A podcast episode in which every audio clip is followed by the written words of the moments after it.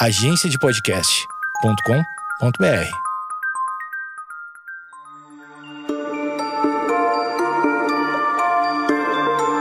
E se eu te falar que blazares existem? não, não é ficção científica. Eles estão relacionados com a parte central das galáxias, os buracos negros supermassivos. E hoje a gente vai entender um pouco mais como esses jatos relativísticos do universo funcionam, logo depois da vinheta.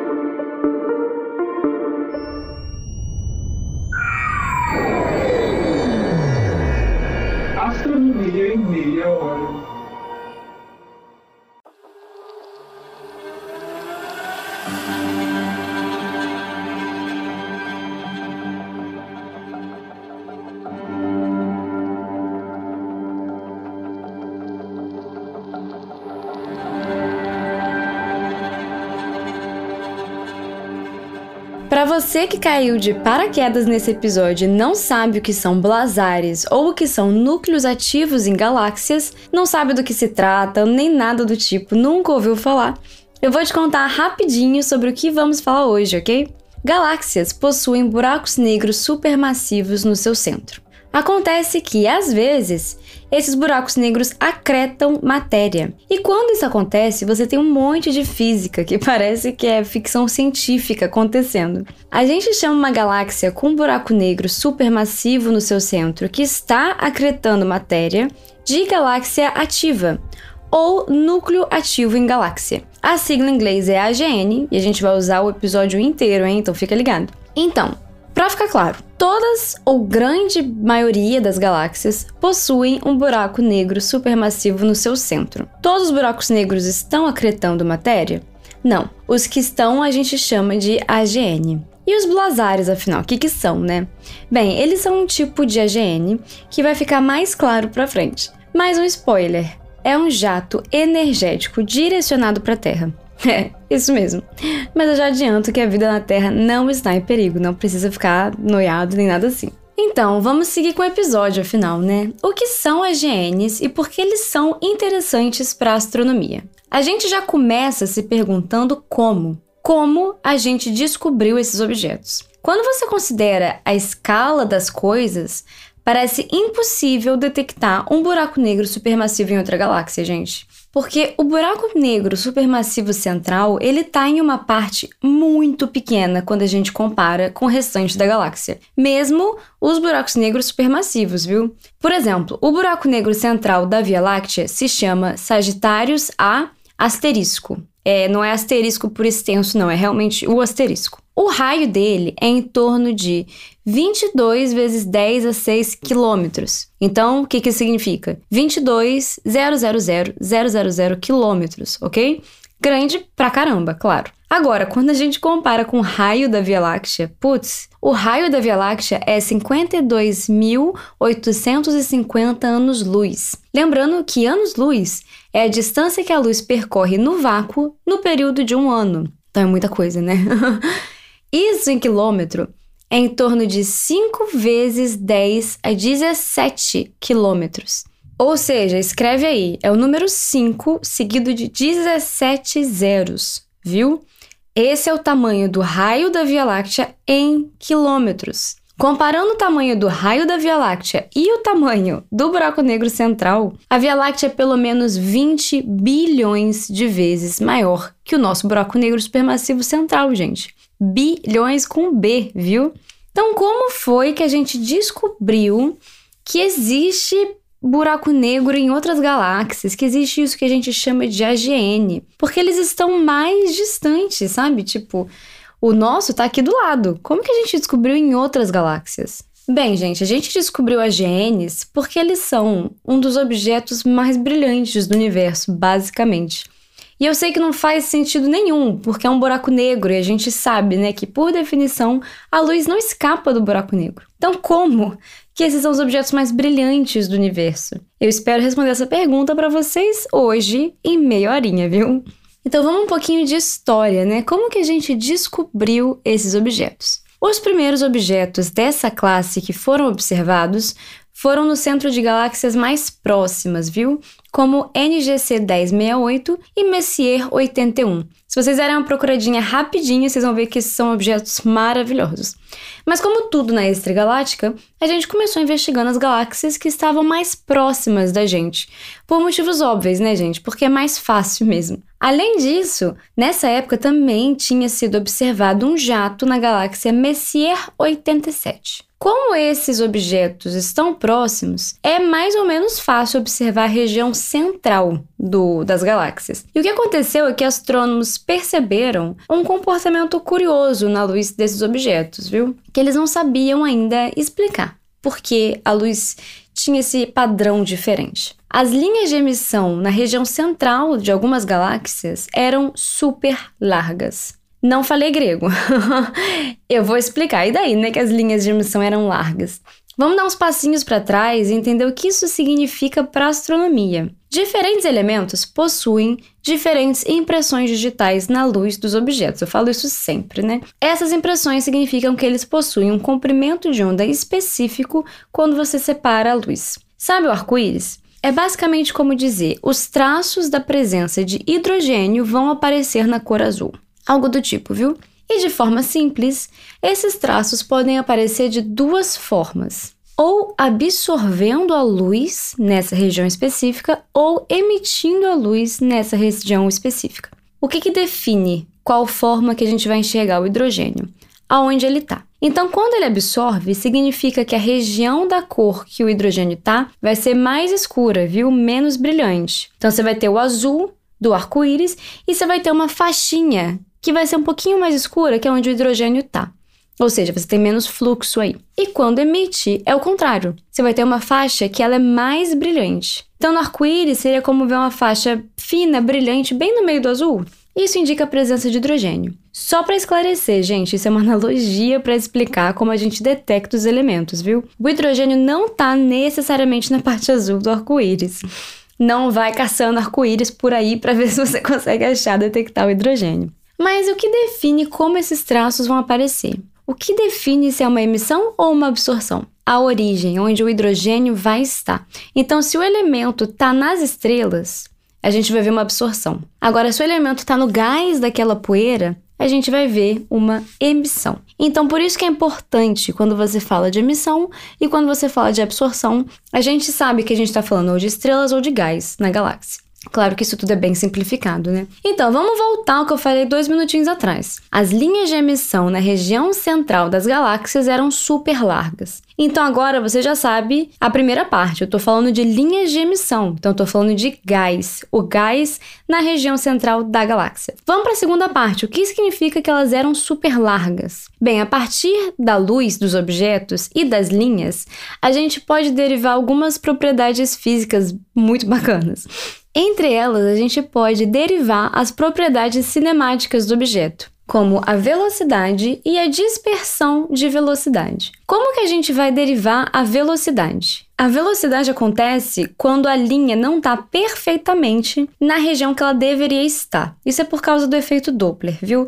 Você vai ter um desviozinho, esse desvio é por causa da velocidade. E a dispersão? A dispersão a gente consegue a partir da largura da linha. Então, uma linha bem fininha indica pouca dispersão, e uma linha mais grossa indica muita dispersão.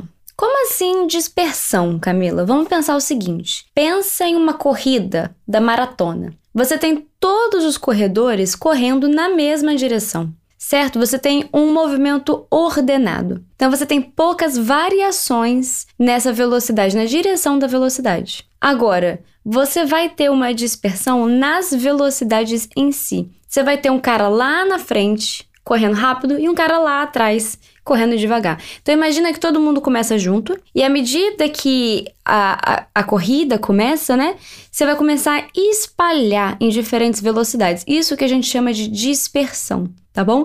Então quando a gente tem linhas muito largas, o que a gente tem, na verdade, da, das observações é que o gás na região central da galáxia, dessas galáxias, eles eram muito rápidos e tinham uma dispersão de velocidade muito elevada. Mas assim, muito, muito elevada mesmo, muito mais do que normalmente observado. Então era um evento físico completamente novo, que a gente não tinha uma explicação, a gente não sabia por que, que a dispersão do gás no centro dessas galáxias era tão elevado. Em 1943, um camarada chamado Carl Seifert publicou um paper que dizia basicamente isso. Determinadas galáxias possuem um brilho central elevado, com linhas de emissão incomumente largas. Objetos com características semelhantes, então, começaram a ser de denominados como galáxias Seifert, em homenagem ao nome do cara mesmo, né?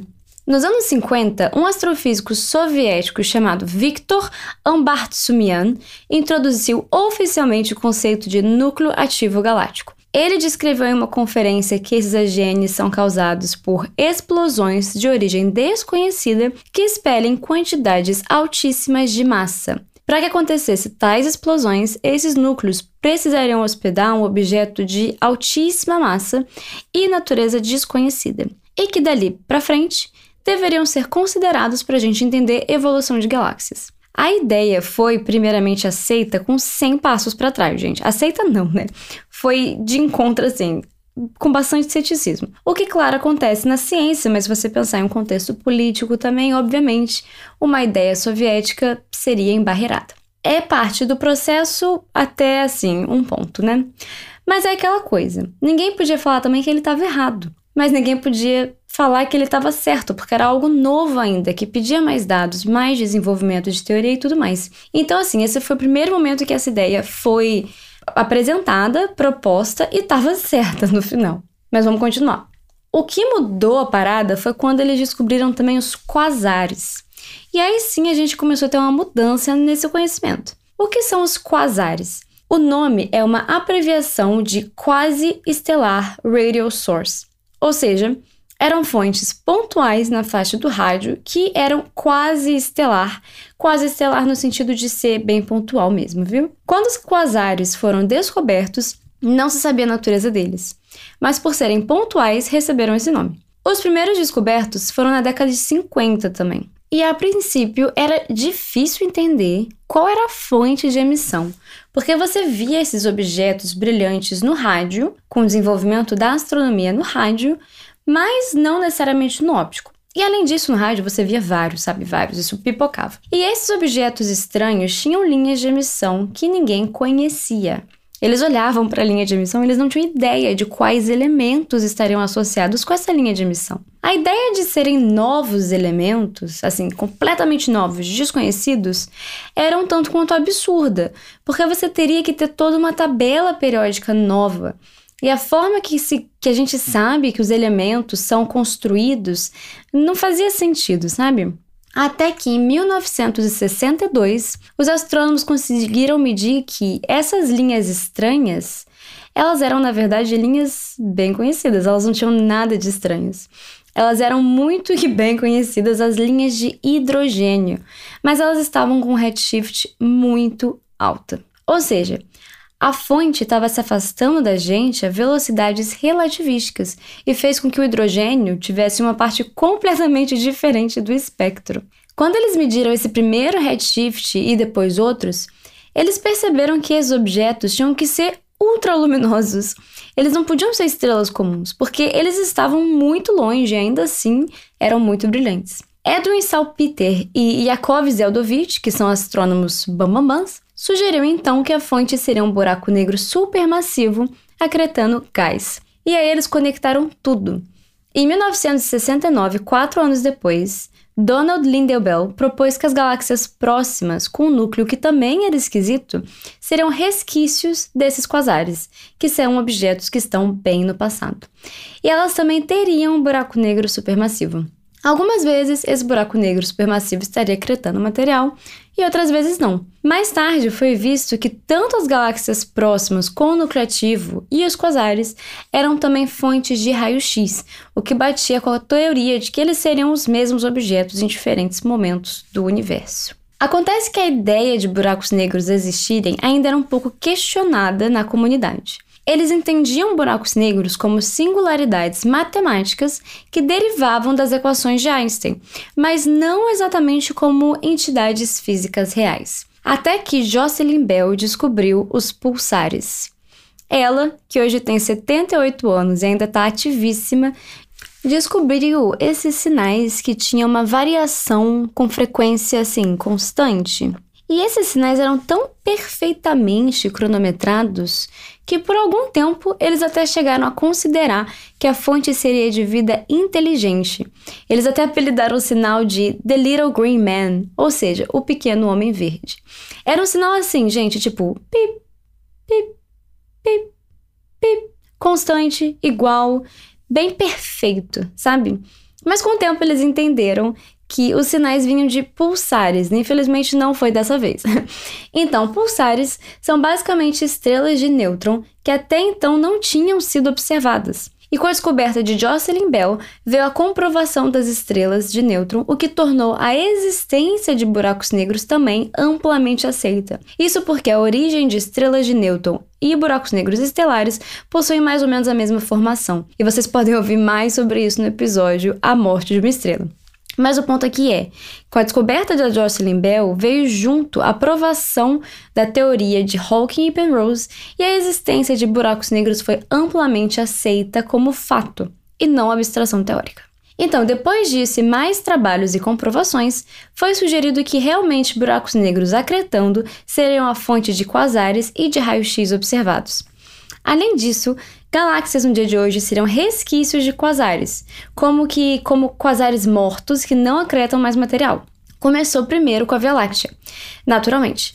Com observações, astrônomos começaram a observar similaridades no centro da Via Láctea com os quasares. Por exemplo, a ideia de que a Via Láctea teria um buraco negro no seu centro começou a ser mais explorada também. O próximo passo natural foi começar a investigar as galáxias mais próximas da gente, que também apontavam ter buracos negros. Então, como eram os sinais de galáxias que tinham buracos negros, mas que não estavam acretando? Não são as GNs.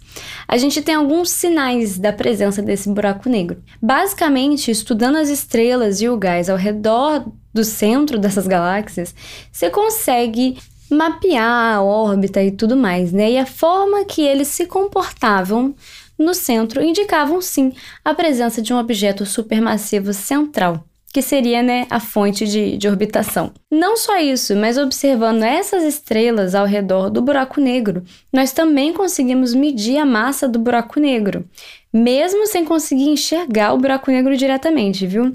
E para isso a gente usa as equações de gravidade e relatividade geral.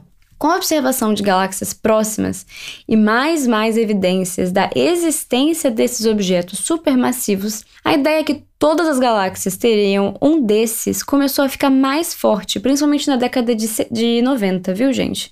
Com o avanço tecnológico e o lançamento do Hubble e outros telescópios na faixa do rádio, como ALMA, esse entendimento desses objetos foi avançando bastante. E além disso, com o boom tecnológico e a existência de surveys, a gente conseguiu mais e mais provar que as galáxias tinham sim buracos negros centrais. Para você que não sabe, surveys são telescópios que mapeiam todo o céu. Isso é diferente de telescópios que você pega e você aponta para uma galáxia e você estuda essa galáxia em particular. O survey ele tira uma foto assim panorâmica do universo, o que significa que a gente consegue observar vários objetos de cada vez. Então, isso tudo para falar o que? Com décadas de teoria, observação e simulações, a gente sabe hoje que pelo menos todas as galáxias massivas possuem sim um buraco negro supermassivo central, estando ele acretando ou não. É basicamente como dizer que se espera que todos os seres humanos nasçam com um coração. Então, como esses objetos centrais supermassivos emitem luz quando eles estão acretando matéria? A gente vai entender já já, logo depois de uma pausa super rapidinha, viu, gente? Então vai lá, recarrega seu café, seu chá, que a gente volta em 30 segundinhos. Agora que você está aproveitando a pequena pausa para pegar o seu cafezinho ou o seu refil de chá ou água ou o que for, eu venho aqui te fazer um convite para você que gosta de astronomia, que está presente nas redes sociais. Você tem um monte de astrônomo presente nas redes sociais, tanto no Instagram quanto no Twitter. E você tem no Twitter alguma, alguns projetos de divulgação científica. Então eu venho aqui te convidar para dar uma conferida depois. Alguns dos projetos são Astromini BR, A Astromini BR é, tem a ideia de trazer uma curiosidade científica com poucas, com poucos tweets para você saber um pouquinho mais sobre astronomia no seu dia a dia. Além disso, semanalmente a gente tem uma coluna na Tecmundo reunindo as astrominis com maior alcance da semana. Então você tem a Astromini BR, você também tem a Astrotred BR. A Astrotred tem a ideia de passar um conhecimento de astronomia mais profundo com vários tweets, de uma forma super descontraída, gente, é para todo mundo, viu? E você também tem o Astro Quiz BR, que é basicamente o que diz o nome, você tem quiz sobre astronomia para testar os seus conhecimentos de astronomia. Tudo isso no Twitter, gente. Todos esses, é, todos esses projetos têm perfis próprios e você tem vários colaboradores, vários astrônomos que criam o conteúdo para esses projetos. Então você que está presente no Twitter, dá uma conferida lá, procura por esses projetos de novo. Astromini BR, Astrotred BR e AstroQuiz BR e aproveita todo dia um pouquinho de astronomia na sua timeline.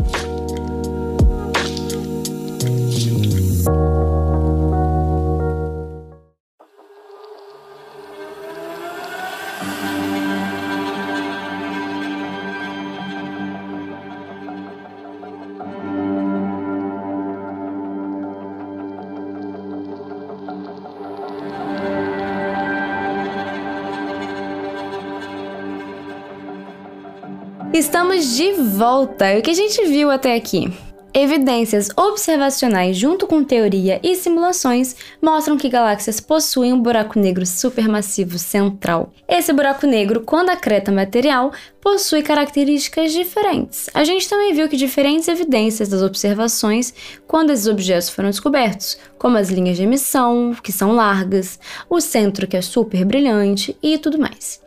Com tudo isso, depois de todo esse tempo, o que a gente sabe e como a gente descreve esses materiais e como funciona a acreção, por exemplo. Com um pouquinho mais de história, a gente pode ver que eles começaram a descobrir diferentes tipos de AGN, com diferentes propriedades. Então o quebra-cabeça ainda não estava completo, viu, gente? Era aceito, era um buraco negro supermassivo central e ele estava acretando. Mas por que diferentes galáxias possuiriam diferentes AGNs? Qual a diferença na formação deles? O que define que cada galáxia tem um buraco negro diferente? As diferenças eram do tipo: alguns centros não possuem linhas de emissão estreitas, enquanto outros sim. Alguns possuíam emissão na faixa do rádio, enquanto outros sim. E por aí vai. Então você começou a ter diferentes classes. Algumas classes eram Seyfert, quasares tipo 1 e 2, Linears, Blazares, OVV, Galáxia Rádio e por aí vai. E eram muitas classes. Todas essas classificações eram para objetos centrais, brilhantes, com diferentes características. E o que aconteceu? Aconteceu o que a gente chama de teoria da unificação dos AGNs. Basicamente, essa teoria dizia que todas essas diferentes classes eram parte do mesmo tipo de objeto, observado de diferentes pontos de vista. É tipo pensar os pontos de vista que você pode observar um prédio. Você tem uma visão completamente diferente quando você vê de cima e quando você vê de lado, quando você vê de diagonal. Seria mais ou menos a mesma coisa. E essa teoria também descrevia a estrutura desses objetos. Basicamente, você tem um disco de acreção, ou seja, ao redor, logo ao redor do buraco negro, você tem um material que está caindo no buraco negro, que é a fonte de luz. Depois disso, você tem um disco de poeira que bloqueia a parte da luz e você pode ter jatos. Então, por exemplo, quando você vê um buraco negro que o disco de poeira está alinhado com a observação, esse disco de poeira bloqueia parte da luz e afeta como você vê esse objeto é quando o jato do buraco negro está alinhado com a nossa observação. Mas não tem nada a temer, eu já falei, esses objetos estão muito distantes. E como pode esse disco de acreção ser no fim tão, tão brilhante? Por mais que exista essa ideia de que buracos negros são como ralos de matéria, que eles passam por aí absorvendo tudo, isso não é certo. Na verdade, é bem difícil levar matéria para dentro do buraco negro por causa de uma coisa que a gente chama barreira do momento angular, ou barreira centrífuga. O que isso significa? Quando você tem uma matéria girando, você tem momento angular associado a essa matéria. E o momento angular que está associado, ele pode depender da distância que você está orbitando o objeto e também da velocidade. O jeito mais fácil de ilustrar o problema é com um exemplo. Pensa em uma bailarina que está rodando de braços abertos. Quando ela dobra os braços, ela roda mais rápido. Gente, vocês podem ver isso assim em casa, sabe? Senta numa cadeira de escritório, começa a rodar, rodar, rodar com o braço aberto. E aí você fecha o seu braço. Você vai ver que você vai rodar mais rápido. Isso é por causa da conservação do momento angular. Como você diminui o seu braço, você tem que aumentar a velocidade para manter a sua, o seu momento angular constante. Então, para o material se aproximar do buraco negro e cair de fato dentro do buraco negro, ele precisa o quê? Diminuir a sua órbita, ou seja, dobrar o braço, o que vai aumentar a sua velocidade. Só que aqui a gente está falando de um caso extremo, porque a gente tem um limite físico de velocidade que é a velocidade da luz. O material no disco de acreção começa a ter velocidades extremas, que a gente chama de velocidades relativísticas, né, quando você se aproxima da velocidade da luz. E esse material começa a esquentar. Basicamente, esse é o motivo que a gente consegue ver os objetos. Porque você tem esse material orbitando o buraco negro, né? Com velocidades altíssimas e assim, muito, muito quente mesmo. Não é pouco, não, é muito quente. E o jato é basicamente quando o material, ao invés de cair no buraco negro, ele é ejetado seguindo campos magnéticos colimados.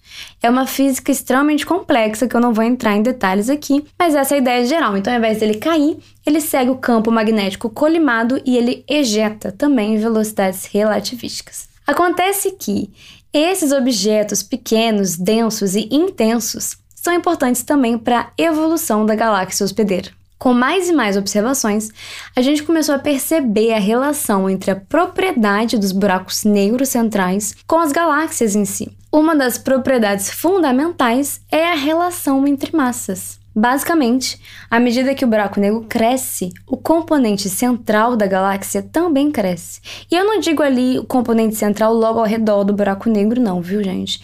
É tipo falar que se a sua cama no seu quarto cresce, a sua casa inteira vai crescer. Não é uma relação muito óbvia, muito direta, não. Esse componente a gente chama de bojo. Isso é um indicativo que existe uma coevolução entre o crescimento da galáxia, ou no caso do bojo, e do buraco negro. E isso indica que o buraco negro é muito importante sim para a evolução da galáxia, não apenas quando ele está cretando. Porque você tem essa evolução de mãos dadas. Como exatamente acontece essa coevolução ainda é um objeto de estudo, assim, ativamente, mas a gente tem sim um panorama geral. Então, por exemplo, você tem várias formas de levar esse material para o buraco negro, mas uma fonte que é amplamente aceita é a colisão entre galáxias. A gente sabe que quando duas galáxias colidem, o material dessas galáxias vai perder o momento angular e vai espiralar para a região central, podendo abastecer a massa do buraco negro. Ou seja, a colisão afeta tanto a evolução da galáxia em si, que vai sofrer distorções na sua morfologia, vai aumentar momentaneamente a taxa de produção de estrelas, tudo isso, e a colisão também consegue levar material para a parte central da galáxia e alimentar o buraco negro, fazer com que o buraco negro cresça. Mas mais que isso, quando o buraco negro está acretando material, ele libera tanta energia que isso pode afetar como a galáxia forma estrelas. A energia que sai do buraco negro pode esquentar o meio interestelar. E se as nuvens estão quentes, elas não formam estrelas. Hoje a gente sabe que para explicar a evolução de galáxias, a existência dos AGNs é simplesmente fundamental, especialmente para explicar a maioria das galáxias mortas. Então, gente, vamos recapitular. Há alguns anos começaram a ser observadas coisas estranhas no centro das galáxias. Indícios de que o gás estaria se movendo muito rápido, que foram chamados de Safer em alguns casos. Além disso, começaram a observar muitos objetos distantes chamados de quasares. Com o tempo, avançando a teoria e as observações, a gente entendeu que os quasares e as Seyfert e outras classes, tudo era do mesmo tipo de objeto, que hoje a gente chama de AGN, e a gente criou o modelo unificado de AGN, que descreve a estrutura do AGN inteira, como o buraco negro supermassivo central, com um disco de acreção, um disco de poeira e a existência de um jato ou não. Hoje a gente sabe que a evolução da galáxia e do buraco negro supermassivo central andam sim de mãos dadas, um influencia o outro. E se você não sabe, a gente teve a primeira foto de um buraco negro supermassivo com o seu disco de acreção há pouquíssimo tempo atrás, uns três anos atrás, eu acho. E é uma foto incrível, isso respondeu bastante coisa sobre o que a gente sabe de buracos negros. É, a gente tem até o campo magnético do buraco negro, é super maneiro, vale a pena conferir. Claro que dava para falar muito mais, mas foi muita coisa mesmo assim. Espero que vocês tenham gostado. Não esqueçam de curtir e compartilhar muito. Além disso, no Spotify você pode avaliar o podcast. Se você puder deixar as suas cinco estrelinhas lá, ajuda bastante o podcast a crescer. Não esquece de marcar no Instagram e no Twitter a gente. No Instagram é Astronomia em Meia Hora, por extenso, e no Twitter é A30Podcast, 30 numeral. Marca lá que eu já respondo por lá mesmo. E se você quiser deixar uma contribuição para o podcast, eu não recebo nada das plataformas de streaming, e eu não sei se todo mundo sabe. É, tem o Pix do podcast, astronomia meia hora, gmail.com. Fica aqui meu muitíssimo obrigado pela sua audiência e a gente se vê semana que vem.